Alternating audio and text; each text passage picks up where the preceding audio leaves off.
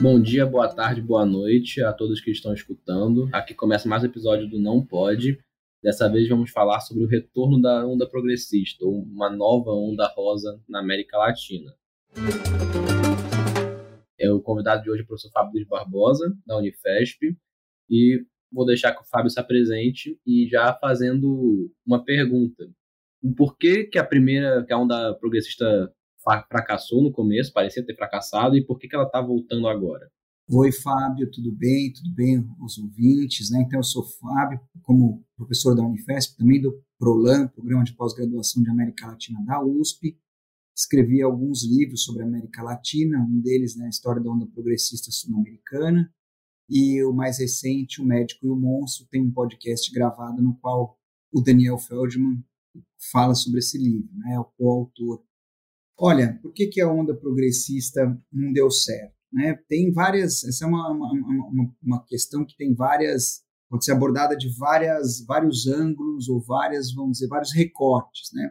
Eu vou propor o recorte mais estrutural e depois a gente pode falar de casos específicos. Nunca recorte mais estrutural, eu diria o seguinte: qual foi a aposta dos governos progressistas? A aposta dos governos progressistas foi é, de tentar mitigar, vamos dizer, conter a crise social na qual os países estavam inseridos.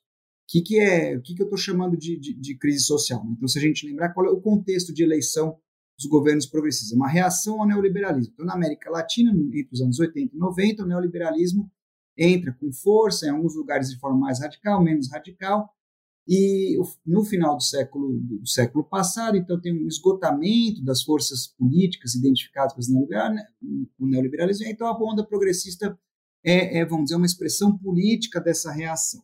Então, nesse sentido, era uma crise. Então, quando ele fala assim, a gente pode entender né, que o progressismo como uma tentativa de conter uma crise, né, mas conter uma crise que ela é mais ampla na geografia do que a América Latina e mais profunda do que o período do progressismo, ou mesmo o período anterior do neoliberalismo. O que, que eu estou que que eu querendo dizer? Né? Aí se a gente pensa assim, uh, que desde os anos 70, né, tem uma, por motivos que eu não vou entrar no detalhe aqui, mas você tem uma, uma crise estrutural do capital que foi interpretada por vários autores de diferentes formas. O que importa é assim, a reação a isso é desmontar uh, os pilares do que era a ideia de uma cidadania salarial. Então, de um lado, o trabalho uh, assalariado, de outro lado, os direitos sociais. A história mundial vem avançando nessa direção dos anos 70 para cá. E, essa, e, e, e isso está produzindo, vamos dizer, um, uma, uma dessocialização, ou seja, as pessoas cada vez mais sem vínculos sociais estáveis, né? sem trabalho, sem a, apoio de, um, de, um, de uma rede de direitos sociais, sem apoio de um estado de bem-estar social. Então, Nesse sentido, quando eu falo que o progressismo, uma tentativa de conter a crise, uma tentativa de mitigar este processo. Mitigar, eu quero dizer, não é combater as raízes estruturais que levaram esse processo, mas é ver como é que você dá para como é que dá para maneirar essa, essa violência social produzida pelo capitalismo e pelo neoliberalismo, né?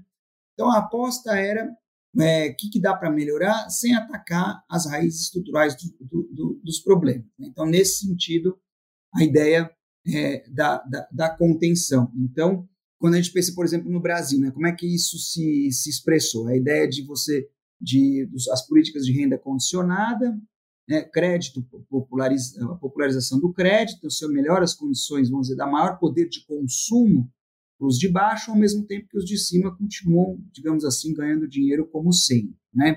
Então, isso no Brasil era o, digamos, o módulo lista de regulação do conflito social, né? Que, como você sabe, fez água a partir de junho de 2013, depois dos escândalos de corrupção e a crise econômica, né, foram fazendo que esse, esse módulo de regulação social fez água, e aí então nós entramos nessa, no, vamos dizer, no momento político que, que levou a, a, ao bolsonarismo. Né?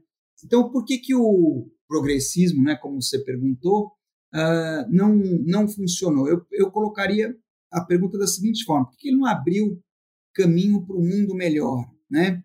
E o enfoque que eu vou propor, que é o enfoque que a gente desenvolve no livro do Médico e o Monstro, é que as políticas de contenção da crise na América Latina do século XXI, elas implicam necessariamente em acelerar essa crise, a despeito da intenção daqueles que implementam essas políticas. Né? Essa é uma dinâmica que a gente descreve como uma contenção que acelera, uma contenção aceleracionista. Como é que eu posso dar exemplos disso no caso brasileiro? Vamos pensar, por exemplo, o Lula que enviou, mandou o pessoal, dos, os militares, chefiando a missão de paz no Haiti, né?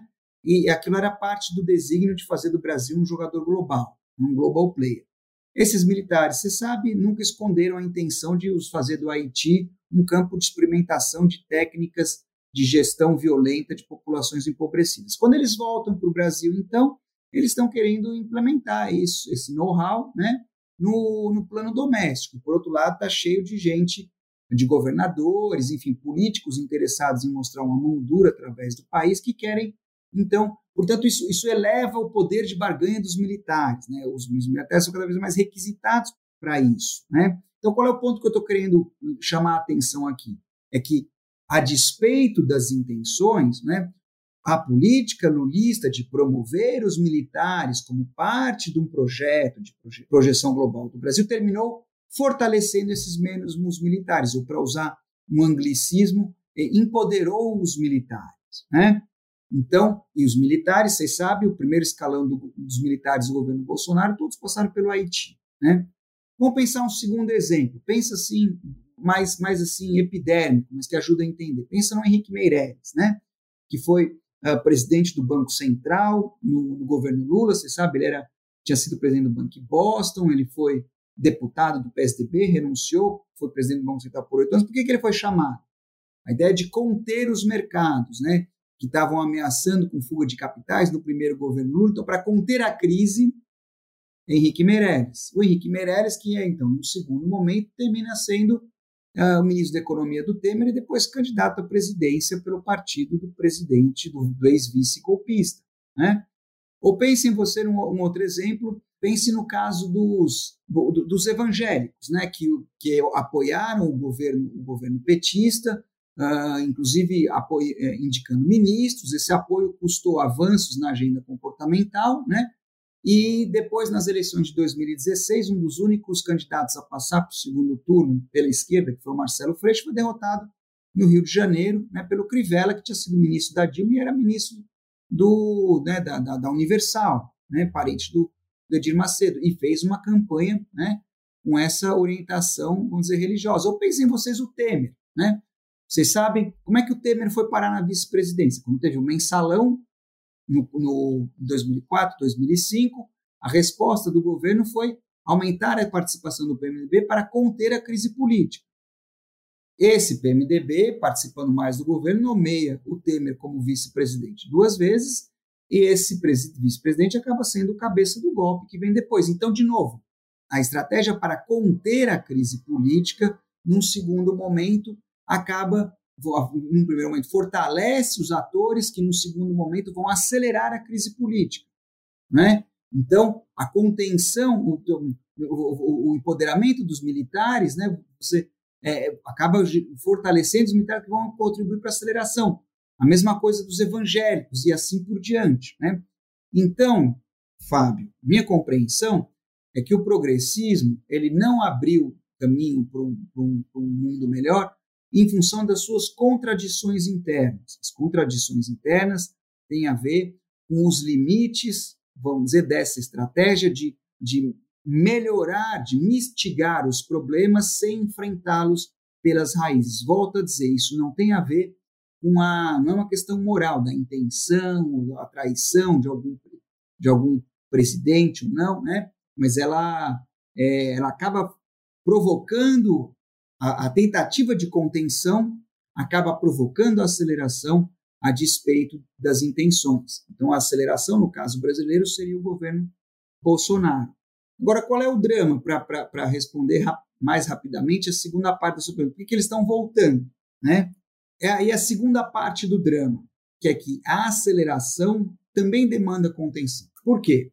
Vamos pensar no caso brasileiro. Vocês sabem, Uh, acho que ninguém vai ter muita dificuldade de entender que o governo Bolsonaro ele trabalha, funciona no modo aceleração, né? no modo não escapota, mas não breca.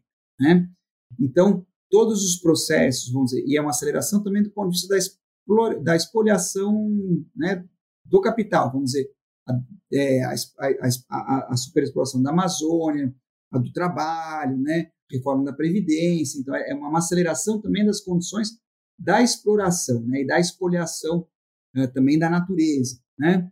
A dinâmica do capital deixada por si só, ela tende, ela arrisca né, a ser contraproducente, ou seja, é, contraproducente em qual sentido? No sentido de inviabilizar o próprio sistema. Né? Portanto, a aceleração também demanda contenção. Demanda contenção em que sentido? No sentido de garantir, facilitar né, as, a própria contra, as próprias condições de reprodução do sistema. Vou dar para você, então, de novo, dar o exemplo do Brasil, depois, se quiser, eu falo de outros países latino-americanos, falando do Brasil, porque é o que a turma mais melhor conhece. Né? Então, veja você, você sabe, o, a justiça prendeu o Lula a né, três, na eleição de 2018. Três anos depois, soltou. Foram os mesmos juízes do Supremo que soltaram Lula. Não tinha fato político novo, não tinha protesto, não foi por causa de protesto na rua. Por que, que ele voltou? Ele voltou por uma movimentação do andar de cima da sociedade brasileira, que estava buscando o quê? Estava buscando a contenção, porque quando o Bolsonaro né, faz, faz declarações sinófobas é, é, de, de, de, preconceito com os chineses, isso desagrada o agronegócio. É, enfim, o modo do, do, do, Bolsonaro tem muitos efeitos colaterais que geram instabilidade e dificultam, por exemplo, avançar a agenda de contra-reformas, né, ansiada pelo, vamos dizer, pelo capital financeiro. Né?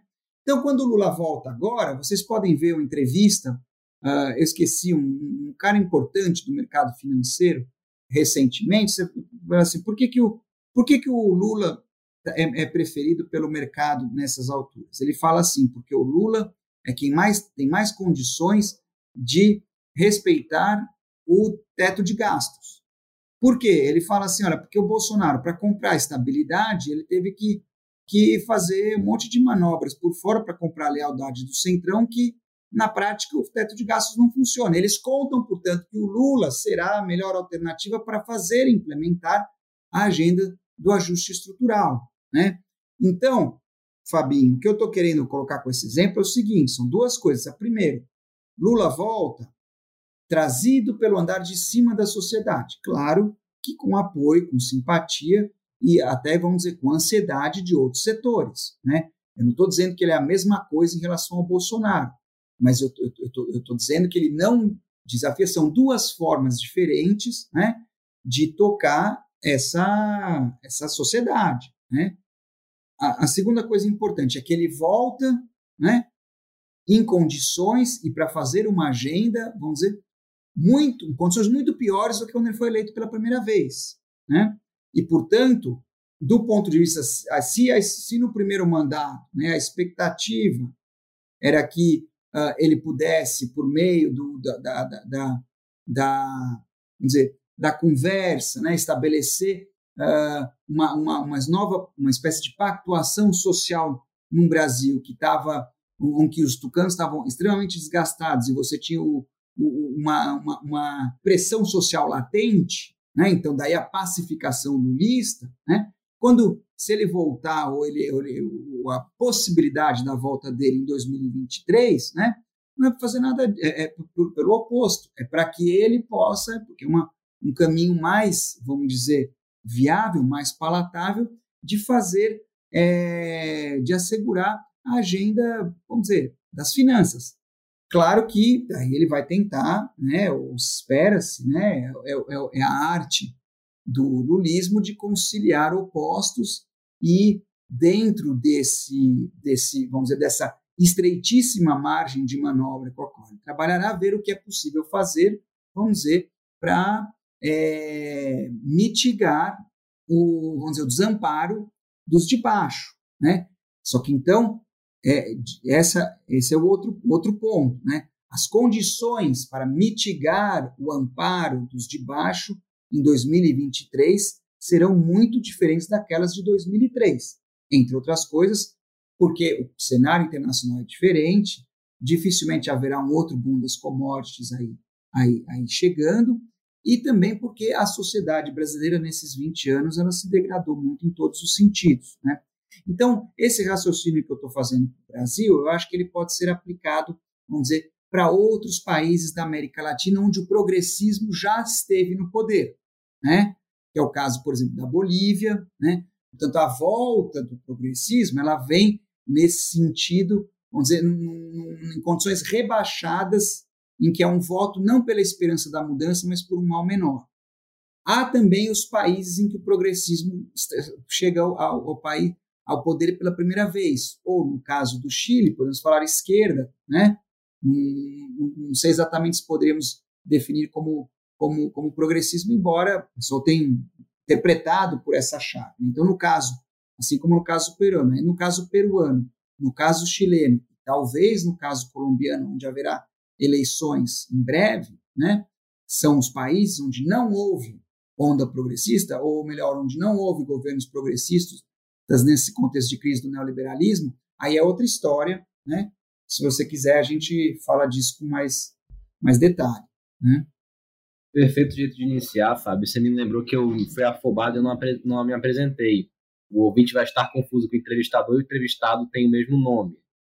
Eu, eu também sou Fábio, pessoal, só que Fábio, me chamem de Fabinho socialmente, para identificar e não se perder em quem está falando. E você falou do Brasil, é importante sempre, eu acho, começar falando sobre o Brasil, quando a gente fala de América Latina, para o brasileiro, porque aí tem mais, tem mais familiaridade com o que está acontecendo em geral. E também, eu acho que o caso brasileiro é muito, também, é muito didático, ele mostra muito o que aconteceu em todos os lugares. Aí, eu, como você falou, seria interessante você também comentar sobre outros países. Honduras ganhou a Xiomara Castro, é, mulher do presidente deposto em 2009, um presidente que, caso que inaugurou os golpes parlamentares da América Latina. Na Argentina tivemos o Alberto Fernandes, é, com a Cristina Kirchner de vice, que está tendo desentendimento com a, com a, própria vice, não consegue governar direito. E esses outros casos também de inauguração da esquerda. O Pedro Castilho, no Peru, está tendo também muita dificuldade. Teve a crise dos ministros dele, vários foram depostos esses casos novos de progressismo poderiam, de governo de esquerda, poderiam encaixar na onda progressista? Por que não poderiam? E, e acho que é, é acho que é isso, para não estender mais a pergunta. Maravilha. Então eu, eu acho que então, quando a gente fala dos, dos daqueles países em que, digamos assim, o progressismo voltou, já esteve na presidência, voltou, o ponto a enfatizar é que eles não são mais portadores da esperança de mudança, né? A esperança, então, esse é um paradoxo para ser observado. Veja, a primeira pergunta que você fez é por que, que, né, por que, que não, não abriu, ou que eu, eu, eu formulei como, por que, que o progressismo não abriu o caminho para um mundo melhor? Né? Então, mesmo nos países em que o progressismo está voltando, ele está voltando como alternativa de mal menor, portanto, não como portador da esperança de mudança, mas como um mal menor. Né? Por outro lado, a expectativa de mudança ela está justamente nos, nos países que não foram governados pelo progressismo. Eu já, já, já comentei, né, o principal é o Chile, também o Peru, né, e possivelmente a, a Colômbia, a depender do resultado das eleições que estão chegando. Né. Então, isso também é muito significativo né, de ver como, ah, é, é como se, se, se, a esperança de mudança tivesse mudado de lado. Né? se ela estava há 10, 20 anos no campo dos governos progressistas, agora ela está naquele dos países que não foram governados pelo progressismo. Né? E isso reforça o argumento que eu estava colocando no início de que o, progre, o, o progressismo no poder, em lugar de abrir caminho para um mundo melhor, e a própria dinâmica dele vai gerando as condições né, para respostas, vamos dizer, respostas políticas é, mais violentas do ponto de vista econômico e do ponto de vista político. Não por uma intenção dos governos progressistas, mas é porque essa forma social ela é cada vez mais violenta do ponto de vista econômico, cada vez mais violenta do ponto de vista político. O progressismo, ao ser incapaz, impotente de endereçar essa forma social, essa forma da reprodução social, né, tudo que ele pode fazer, vamos dizer, é mitigar né, é tentar amenizar as suas consequências, mas o movimento continua e, portanto, é uma forma que produz medo, ódio e indiferença em escala massiva. E esse medo, ódio e indiferença vai favorecer a politização, a política do ódio, né? a politização do ressentimento social, que aconteceu, inclusive, no Chile, como a gente viu nas eleições recentes. Né? Bom, aí você. Tá, então, vamos ver esses, esses casos que você menciona. Né? Primeiro, Honduras, eu acho muito interessante, é um país pequeno, mas que ah, nesse momento é muito didático. E eu queria dizer que o Brasil não só é didático, como ele tem um, peso concreto no continente. O que acontece no Brasil influencia muito outros países. Mas Honduras, como você falou, em 2009 foi o primeiro, vamos dizer, desses golpes parlamentares, judiciário, no caso lá também com participação militar. Derrubaram o Zelaya, que estava querendo, estava querendo votar uma reforma constitucional que eventualmente permitiria a ele, em algum ponto, se reeleger, enfim, foi derrubado, né? E com o fim dessa curta primavera, digamos, progressista em Honduras, o que veio foram é, três governos do Partido Nacional, que é extrema-direita, né? E nesse período, Honduras foi comandado por um camarada chamado Rolando Hernandes, mas é porque eles chamam é, José Rolando Hernandes, é que eles chamam de Orlando Hernandes, é que, é que os hondurenhos chamam de Robando Hernandes, de tanto que ele roubava, né? Então, às vezes eu não lembro o nome verdadeiro dele, né? E essa figura, né, conhecida também pelas iniciais J-O-H, Juan Orlando Hernandes, né? Ele essencialmente é um, um homem da, da, da narcopolítica, né? vinculado ao crime organizado, inclusive o irmão dele está preso nos Estados Unidos por relações com crime organizado. O ponto que eu quero, para ser muito rápido, é dizer o seguinte: Honduras viveu o seu capítulo da aceleração bolsonarista, né? comandada pelo Juan Orlando Hernandes. E aí, então, o que, o que se tornou um narco-estado né? estava caminhando para se tornar uma narco-ditadura. Né? Quando quando Orlando Hernandes se reelegeu, o que é uma ironia, né? Porque o, o, o Zelaya tinha sido derrubado porque ele estava assim com a intenção de talvez eventualmente no futuro, né? É, a reeleição, né? Bom, aí o Juan Orlando, uma reeleição fraudada, todo mundo sabe, né? Estava, portanto, se aproximando de uma narcoditadura. Só que essa narco, então essa narcoditadura, então esse regime, o ponto que eu quero dizer é o seguinte, que esse regime também começou a ficar disfuncional do ponto de vista das elites de Honduras e também dos Estados Unidos, que querem botar, dar um basta nessas caravanas de imigrantes que não param de chegar lá, né? E como fazer? Tem que dar, dar um mínimo de, de vamos dizer, de, de, de, organização doméstica e de possibilidade de vida que esse governo, que era simplesmente, vamos dizer, depra, depradação, né, devastação e, e, e crime organizado, não vai. Portanto, ponto que eu quero chegar é o seguinte: a eleição da Xiomara Castro, que é a esposa do Zelaya, aquele que foi deposto em 2009, ela se elegeu no final agora de 2021, né? Sem dúvida foi uma vitória muito importante, tirou um narco-presidente, né? No entanto, para vencer essa eleição, ela precisou fazer alianças amplíssimas, com apoio de Partido Liberal, com apoio de, de candidatos conservadores, né? vai encontrar um Estado absolutamente quebrado, com uma legislação draconiana de perseguição dos movimentos sociais. Enfim, ela vai pegar um, o, Estado que ela vai encontrar agora, as condições para governar, elas são muito diferentes daquela que o Zelaya teve quando foi deposto em 2009. E são muito diferentes para pior do ponto de vista da degradação da sociedade e de mais difícil do ponto de vista da autonomia para fazer política e para fazer economia. Ela vai ter os braços cada vez mais atados. Então, eu diria que em Honduras a gente vê uma espécie de antecipação do que seria a situação brasileira no caso de uma vitória do Lula. Né? Então, de novo, ela volta, como é a volta da contenção. Como é que você contém a crise para ver se contém esses, esses, esses imigrantes, para ver se, enfim, para restituir condições, vamos dizer, razoavelmente seguras, inclusive do ponto de vista dos negócios, né? dar um ponto, né, dar um, dar uma, um refrear a bandalheira, a, criminalidade, a, a, economia criminosa e assim por diante, ela vem. Só que em condições muito mais difíceis, com alianças muito mais amplas. Portanto, a tendência, né, não só em Honduras, mas no Brasil e em outras partes, né, onde você vê essa, seja a política do ódio, ou seja esses políticos, os políticos da aceleração, é que quando a contenção vai vai, vai enfrentá-los, vai fazer isso com alianças cada vez mais amplas para defender cada vez menos direitos, menos conquistas sociais. Portanto, o que eu quero dizer é o seguinte: quando eu falo assim que, que a contenção produz, produz aceleração e a aceleração demanda contenção, não é um pêndulo de vai e volta, é uma espiral de degradação, né? Porque a se o Lula volta agora, as condições são muito piores, muito mais degradadas do que há 20 anos. Portanto, é uma espiral, não é um movimento de vai e volta, né?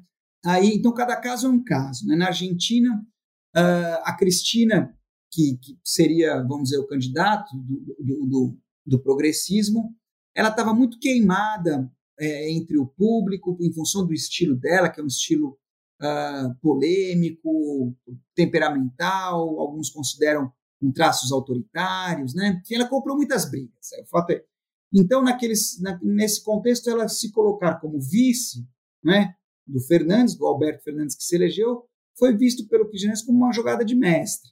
Né? Ela voltou à Casa Rosada, o kirchnerismo continua vivo como, como alternativa política, só que o Fernandes ele sempre ele já tinha trabalhado no governo da Cristina e eles sempre brigaram, no que eles brigaram, sempre o Alberto tinha posições mais conservadoras. Né? Portanto, os argentinos, em geral, rara, dificilmente vão considerar este governo como um governo progressista, ou uma volta do progressismo ao governo. Né? Acho que isso é uma visão mais de fora e também do, do que a gente pode chamar assim de, de desejo, né? porque desejo de ver, vamos dizer, alternativas. É claro que quando a gente considera as políticas do Fernandes em, na pandemia em contraste com o Bolsonaro, a Argentina parece algo muito melhor. No entanto, de maneira geral, é um governo que procurou e continua procurando, com todas as forças, a pacificação com as finanças internacionais, o que exige endurecer as medidas de ajuste estrutural, e para pagar essa conta se apoia na intensificação do extrativismo, ou seja, da devastação dos recursos primários, né, da, do, das riquezas naturais do, da natureza na Argentina, que está gerando um monte de conflitos socioambientais, por exemplo, em torno do fracking, lá no grande poço da, chama Vaca Muerta, enfim, vai subsidiando, vai apoiando isso. Portanto, tem essas duas marcas do progressismo, que eu acho, que eu sempre falo assim, né? Como é que a gente vai considerar ou qualificar isso como uma política de esquerda? Quando a gente considera que desde essa crise dos anos 70, né, voltando aí ao, ao, ao padrão estrutural, né, as duas principais respostas do capital na periferia do capitalismo, a crise, né, a impossibilidade de uma acumulação expandida, né, do capital continuar crescendo como cresceu, por exemplo, no pós-segunda guerra, são duas coisas: finanças e extrativismo, né? Portanto, eu entendo que uma política anticapital, né, portanto, uma política de esquerda na América Latina tem que ser contra essas duas coisas. Ou pelo menos contra uma delas, como é o caso do Iaco Pérez, que concorreu nas eleições do Equador. Ele não era exatamente contra as finanças, não era um ponto forte da campanha dele, mas era, era a defesa da água, a defesa da natureza. Então, tinha esse ponto. Enquanto que o candidato do progressismo do Equador, ou o governo progressista do Equador, como o Fernandes, esse é o ponto que eu quero dizer, como o Lula aqui no Brasil, como os governos petistas, eram a favor das finanças e a favor da devastação do meio ambiente. Belo Monte, agronegócio, soja, Monsanto, tudo isso. Então, o que, que a gente vai chamar? vai chamar de esquerda por quê? Porque da Bolsa Família todo mundo dá, não é uma política de, de esquerda. Né? Então, essa, esse é um outro, vamos dizer, um outro custo né, do progressismo é que opera uma espécie de sequestro do que é a política de esquerda na América Latina. Aí, o Peru, que foi a terceira situação que você mencionou, né? É, o Peru, daí é uma. Cada, cada situação tem a sua história, né? O Peru, o que eu posso dizer em linhas muito rápidas, é que o Peru teve uma extraordinária levante social, uma rebelião em plena pandemia. Né? No final de 2020, eles derrubaram o presidente. Né? Da onde vem isso? O Peru tem uma história de eleger presidentes que traem as suas campanhas. O Peru, o Peru desde o fim dos governos militares, no começo dos anos, final dos anos 70, começo dos anos 80, sempre quem ganhou foi a oposição. Nunca o governo elegeu seu sucessor. Sempre a oposição. Portanto, quem ganha uma eleição pela oposição está dizendo que vai mudar, né? E no entanto é sempre continuidade. Então você tem uma deslegitimação da política institucional aguda no, no Peru, talvez como nenhum outro país da América do Sul. E aí isso foi uh, foi, foi agudizado nos anos 2018, 2019, por uma, uma, Eu não vou entrar nos detalhes, senão, senão vai demorar, né, mas eu descrevo isso, no, os, os detalhes dessa situação, no capítulo sobre o Peru desse livro do Médico do Monstro, né? Mas o fato é que eles tiveram um impeachment, na verdade, o presidente que renunciou para evitar um impeachment, né? E o cara que assumiu no lugar dele tentou fazer, combater o poder do Fujimorismo, né? Que é o que seria uma, uma espécie, vamos dizer, do, do, do, do, do malufismo, né? vamos dizer, é, foi o ditador que reformatou o Peru nos anos 90 e, e o legado, e eles continuam dominando a política, a pequena política no país, né? Então, ele tentou enfrentar esse Fujimorismo. O Fujimorismo acabou que derrubou o presidente, botou um, um, um, Temer deles lá como vice, né, um cara chamado Merino. As ruas explodiram de indignação. Esse cara teve que renunciar cinco dias depois. Aí eles botaram alguém para tampar buraco, porque tinha eleição programada para cinco meses depois. E o progressismo peruano tinha certeza que ia ganhar. Até porque a candidata do progressismo chamava Verônica Mendonça, nas eleições anteriores tinha ficado em terceiro, tinha ficado muito perto de chegar no segundo turno. Né? No entanto, como você sabe, ganhou Pedro Castilho. Então, ele, o ponto que eu quero dizer é que o Pedro Castilho não era o candidato do progressismo. Do ponto de vista da forma política, ele é mais parecido com o Bolsonaro. Entenda bem o que eu estou querendo dizer. Não é o conteúdo. A forma em que sentido? No sentido que ele é um cara que veio do nada, que ninguém conhecia, ninguém sabia, um cara que, que, o, que os de baixo identificaram como um aliado, alguém que eles, vamos dizer, que, que, que merecia a lealdade deles, né? um professor que veio com lápis e tem um programa, né, tinha um programa todo que combinava, vamos dizer, uma espécie de esquerda estatista com um conservadorismo dos valores, né?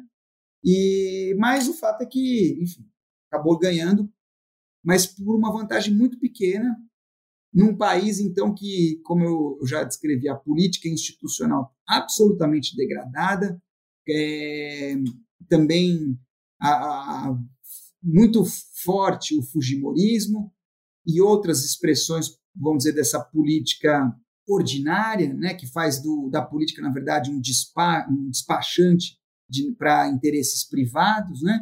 Então, ele está tendo muita dificuldade, o que uh, já era esperado. Então, no, no contexto, ele venceu né, no segundo turno a Keiko Fujimori, que era a filha do Fujimori, portanto, a herdeira de toda tudo que tem de pior da política peruana é uma grande vitória. Assim como a vitória do Boric no Peru, no Chile. Coisas para serem comemoradas e para serem celebradas, assim como a Xiomara Castro em Honduras. No entanto, as condições que o, Pedro Castilho encontra no Peru são muito difíceis, mais difíceis ainda por essa pulverização. A frase, veja, era 17 candidatos. O Peru praticamente não tem um sistema de partido político. É, é, foi tudo sendo corroído ao longo dessas décadas nesse movimento que eu procurei descrever em linhas gerais. Perfeito, Fábio. E nessa dinâmica de contenção e aceleração do, progressismo, de como, de como tá, não é só do progressismo, eu diria, mas de como para onde está indo a América Latina, também tem a, as ações dos de baixo. Você falou da, dos protestos no Peru e entrando tal, um pouco mais na, no caso do Chile, porque foi curioso, quando gravamos o episódio com o Daniel, nós comentamos o Chile, e o galera que está ouvindo pode voltar no episódio e ouvir, e uma fala do Daniel foi, queria que o Fábio estivesse aqui para poder é, adentrar mais o assunto. Então, aproveitar a oportunidade agora. Que o Chile teve protestos de massa em 2019, que as pesquisas mostravam que tinha apoio de 80% da população, conseguiu levar para uma constituinte, para ter a surpresa de no segundo turno ficar entre um pinochetista, José Antônio Caixa, e um ex-líder estudantil, que foi o Boric, que eventualmente ganhou. Mas ainda assim, é impressionante que o, é, o movimento que o Caixa gerou e também o fato de que teve uma abstenção grande ainda. Foi uma eleição com muita participação, mas ainda assim a, não chegou perto da, da, aprovação que tinha as manifestações. Aí, nessa dinâmica de contenção e aceleração no Chile, como você enxerga as coisas? O Chile merece ser olhado com muita atenção, não só pelos brasileiros, mas eu diria pelo mundo, porque vocês devem saber, foi um caso pioneiro de implementação de medidas no neoliberalismo, mas numa orientação, eu diria, descreveria como fundamentalista, um neoliberalismo extremo, né? cujo objetivo foi não só reorganizar a economia, mas, sobretudo, a sociedade, as condições de organização social no Chile, uma espécie de reformatação, né? Portanto, vocês devem saber que o neoliberalismo ele não é, embora alguns entendam como uma, uma política econômica, ele é uma economia política, ele, é uma, ele tem consequências importantes né, para a dinâmica social e, portanto, para as possibilidades de resistência e, de política. Né? Então, é a, essa, essa extraordinária né, rebelião que eclodiu em outubro de 2019 foi uma espécie de, uh, de grande basta, né, uma espécie de recusa de tudo isso, um pouco como Paulo Arantes escreveu sobre o Brasil em junho de 2013, né, uma recusa de como somos governados, de como não queremos ser governados assim, como não queremos saber de nada disso. Né. Então, ela é, antes de tudo, uma grande recusa e, e, que teve uma, uma força popular extraordinária. É difícil de escrever, né? Mas se estendeu por, por meses, né? enfrentando todo tipo de resistência e que a sombra, né? a sombra, quero dizer, no, dentro desse, desse, desse processo de rebelião emergiram formas de organização, de auto, vamos dizer, associação, de autogestão, uma riqueza assim marcante e também expressões culturais. Portanto, um, um, um momento, eu estou falando aí um momento não entendendo assim como um dia, mas uma, uma circunstância histórica de imensa criatividade popular nas ruas, né, coletiva. Tanto é algo, eu acho que para todos aqueles que, que acreditam, sonham e trabalham para mudança, é algo extraordinário e que aconteceu no Chile e que continuou no período da pandemia, né? Então, apesar dos esforços, toda vez que tinha uh, que se rompia o lockout, né, o, o isolamento social, havia brechas, continuavam-se os protestos, né? Portanto, continuou uma intensa agitação que provocou, entre outras coisas, a realização dessa da convenção, né, como eles chamam a Assembleia Constituinte que está em andamento lá no Chile, né? Aliás, um parênteses, é muito interessante observar que, que, que houve, a gente viu aqui no Brasil, né, houve muito receio em ir para as ruas por causa da pandemia. Depois, em 2021, houve algumas manifestações importantes né, contra o Bolsonaro, algumas levaram milhares de pessoas nas ruas, fui em todas, né? Uh, isso arrefeceu depois pela expectativa eleitoral, né? Uh, e, enfim, e a aposta eleitoral, vocês sabem, a aposta do, do, do da, da, política da esquerda da ordem, né? Que liderada pelo PT, é voltar, vamos dizer, sem, não é chacoalhar para derrubar, porque eles não querem que ninguém chacoalhe para derrubá-los depois, né? O que eu quero dizer é o seguinte: em outros países, no Chile, no Peru, no Paraguai e na Colômbia, o pau comeu na rua durante a pandemia, né? Em momentos diferentes, com intensidades diferentes, mas o qual é o ponto em comum desses quatro países? São os países em que o progressismo é mais frágil como alternativa política. Né?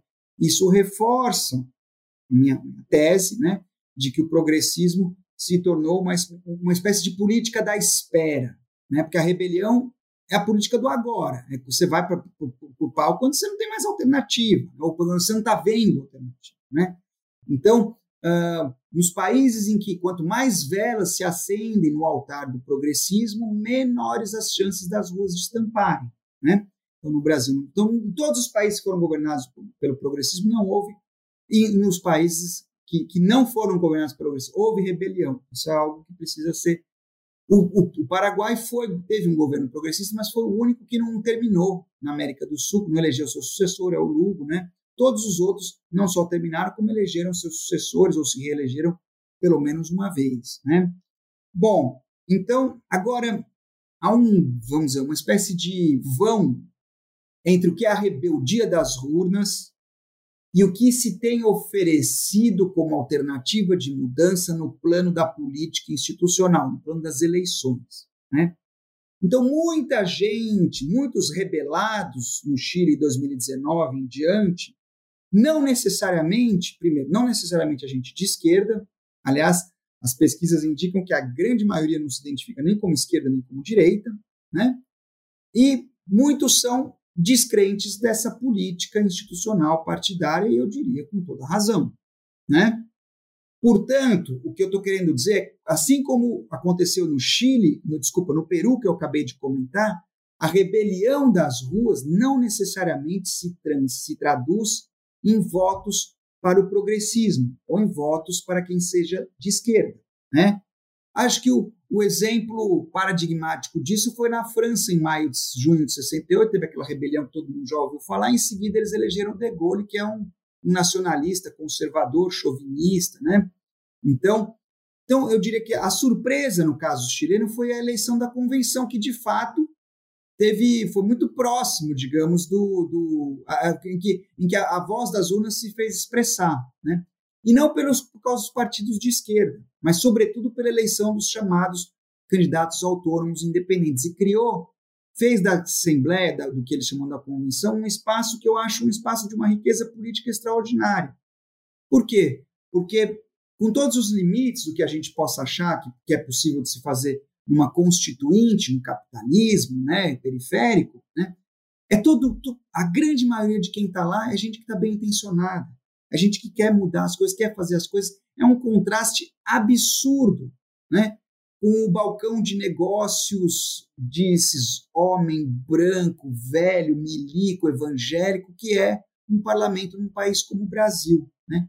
Então, é uma riqueza imensa o que está sendo o processo da convenção do Chile. Claro, sabotado pela grande imprensa, sabotado pela direita, que vai dizer que eles estão gastando dinheiro público, não estão produzindo nada.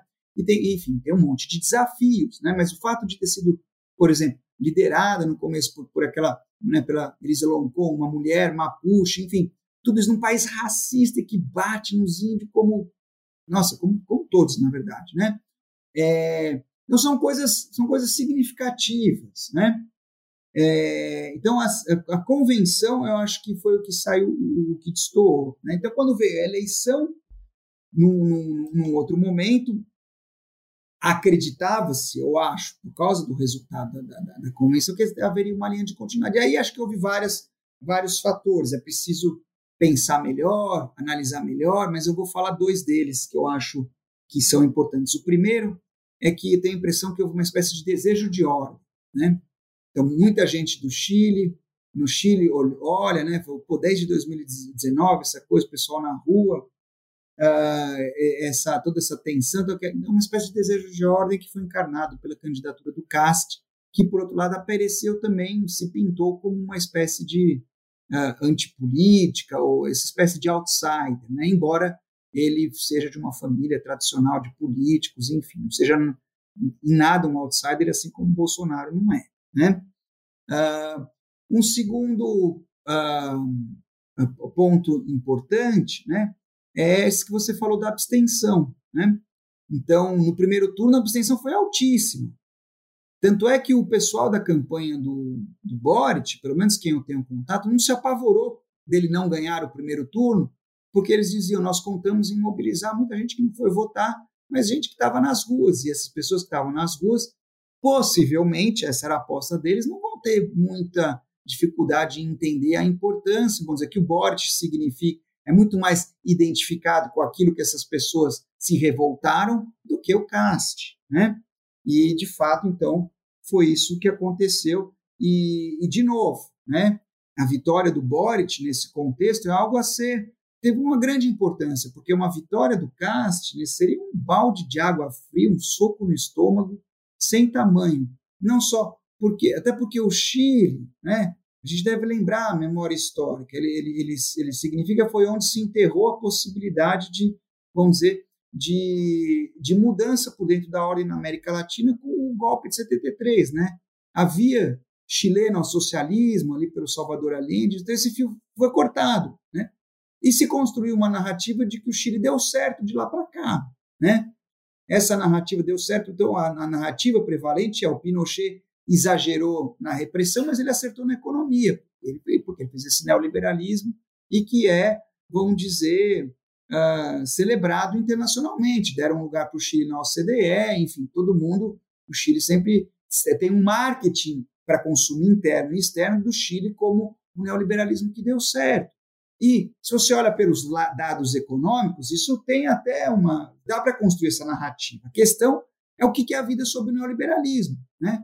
Essa vida em que, em que, que é totalmente mercantilizada, a vida do chileno é que a escola já é uma mercadoria, então ele se endivida na, univers, na escola e na, sobretudo na universidade.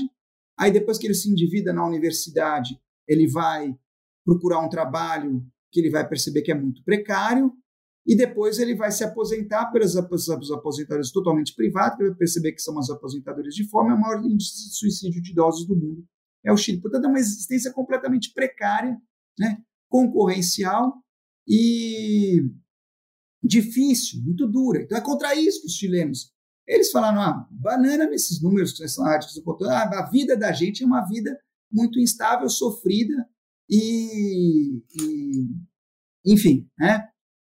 Então, o Boric é uma, uma vitória, enfim, muito importante, mas nos lembra que essa neoliberalização da sociedade, né, essa, essa, essa engrenagem de reprodução social, que é uma máquina de engendrar medo, ódio e indiferença, ela vai produzir políticos do ódio no mundo todo, também no Chile. Isso é o que isso nos lembra. Então, se de um lado a neoliberalização chilena chegou, vamos dizer, num ponto de basta e produziu essa rebelião extraordinária, levando Boric, né, que, que, teve como um dos seus dobramentos, eu diria que não é um, de longe não é o mais importante, mas enfim, o Boric foi presidente, mas ela também produz o, o cast que nos lembra que então é, que há, há muito uh, há muito medo, muito ódio e muita indiferença no Chile também. Perfeito, Pablo. E para vida de conclusão, você já falou um pouco disso ao longo das suas, das suas falas, mas quais as perspectivas agora para essa nova onda progressista, para como para Argentina, Honduras, e também se o progressismo não seria uma solução, onde estaria? A gente sabe que você falou do, da violência com os indígenas. E no caso brasileiro, como você falou, teve, foi em 2021 teve, teve algumas mobilizações, mas foi amenizando. O único caso que não amenizou no Brasil foram dos indígenas protestando contra o marco temporal em Brasília e em toda a América Latina. Eles, é, provavelmente, os movimentos camponeses, os movimentos indígenas são autônomos são os mais radicais. É, então, para onde a América Latina estaria caminhando? Mais para uma Colômbia uribista, uma sensação de quase guerra civil, ou para uma cidadania salarial, como você falou? O mais importante é entender que a gente vive uma forma social, uma sociabilidade, né? Que é essa sociabilidade neoliberal, que ela é caracterizada né, pelo coloca a, a concorrência como um valor social absoluto, então você vai organizar o mundo do trabalho, vai organizar a gestão do Estado, vai organizar até a, a, o entretenimento, Big Brother, que é também a concorrência, né? Que o Big Brother sem concorrência, sem exclusão, sem eliminação, show não existe show. Esse é que é o, o, a vera, a espinha dorsal do Big Brother. Não é o voyeurismo de você ver a intimidade das pessoas, é a, é a exclusão, né? Então, você tem, e mesmo a, a, a gestão da, da, da, das próprias pessoas né, que se administram como capital humano ou como empreendedores de si mesmo. Né? Essa, então, essa sociabilidade ela, é, ela produz bolsonarização do mundo. Né? Portanto, a gente não vai sair disso pelas eleições. Né? Só vai sair disso criando e construindo outras formas de organização social. Né? Que formas são essas? São para ser, são, tem, há muitas experiências, há muitas sementes disso. Vou falar das, das mais famosas, você mencionou aí, vamos dizer, comunidades indígenas, podemos falar do movimento zapatista, podemos, enfim, ou, sempre onde há formas de organização que desafiam, que vão além da forma mercadoria, do valor, da concorrência, as sementes de uma outra sociedade estão aí. Qual é o desafio? O desafio é que o capitalismo, né, o capital como um sistema, uma forma de, de, de é um princípio totalizante da vida social. O que isso quer dizer? Quer dizer que ele organiza a sociedade como um todo. Então, mesmo quando o capitalismo exclui, ele não te atira para fora do sistema, porque se atirasse você para fora do sistema, você tinha uma alternativa. Né? Mas quando você é excluído do capitalismo, o que, que eu quero dizer? Mesmo assim, você vai ter que ter o dinheiro para comer, vai ter que ter o dinheiro para morar, vai ter que. Né? Então, ser excluído do capitalismo não significa ser libertado do capitalismo. Né?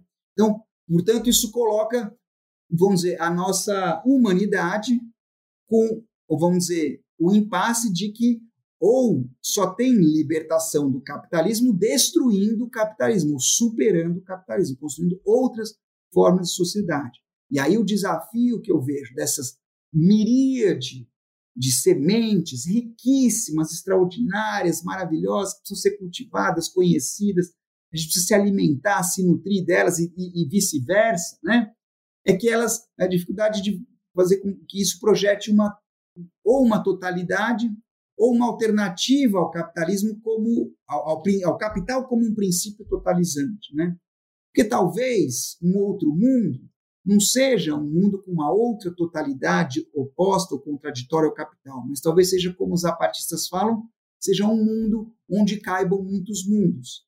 A questão é que o mundo capitalista ele não cabe em outros mundos. Portanto, você tem que complementar essa fala dos zapatistas com um mundo onde caibam outros mundos, menos o capitalista, porque o capitalismo ele é totalizante. Esse é, esse, esse é o ponto. Né? Então, diante disso, Fabinho, o progressismo, todas essas alternativas políticas que estão colocadas, elas são políticas de contenção de danos, vamos dizer assim.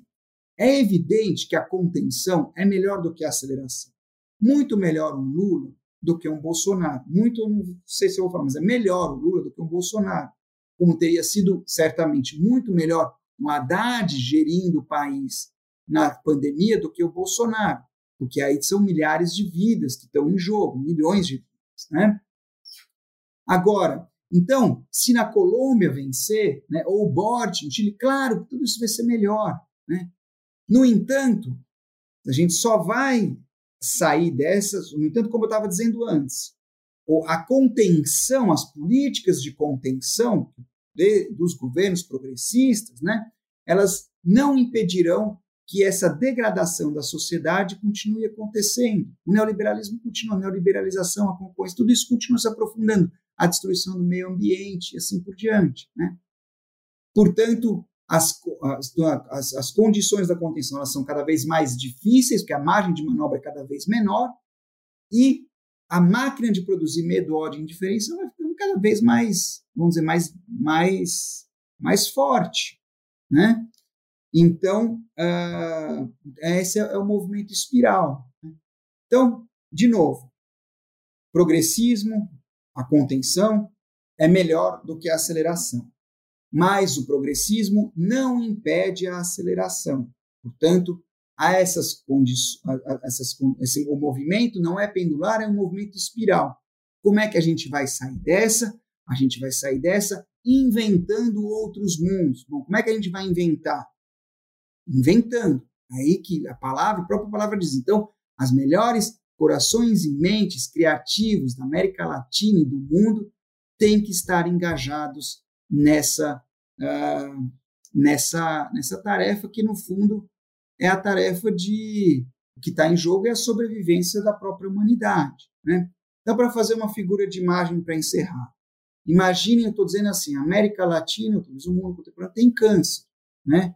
Então, o progressismo oferece uma aspirina. Uma aspirina pode aliviar sintomas, do, pode diminuir a dor de cabeça, mas ela não vai diminuir o câncer, não vai curar o câncer. Aí você fala assim: bom, mas o câncer não tem cura. Pois é, o que nós precisamos é inventar a cura desse câncer social chamado capitalismo. Perfeito, Fábio. E ah, pra, sempre que nós finalizamos o Não Pode, a gente faz um trocadilho com o nome do podcast. É falar o que não pode dizer depois que acaba o podcast. E depois desse programa, eu penso que não pode ficar parado. Eu acho que cada um tem que fazer sua parte. Isso é meio que a missão do não internacionalista. A gente está aqui todo mundo, com pessoas diferentes, para divulgar conhecimento para além da universidade, para qualquer pessoa ouvir. E tem que construir as coisas coletivas. Eu queria saber o seu trocadilho, que não pode falar depois do programa. Não pode ficar parado. Eu acho que uma boa ideia que você falou, né? Eu diria, não pode olhar para trás, não pode fechar os olhos. Só pode fechar os olhos para sonhar, mas tem que sonhar de olhos abertos. Não sei se é um trocadilho, mas é um haikai. Perfeito, Fábio. Pessoal, muito obrigado por escutarem. Vou deixar o link do episódio anterior também, com, sobre o livro do Fábio, com o Daniel Feldman, outro, outro autor do livro também. E nos vemos no próximo episódio. Um abraço, boa noite.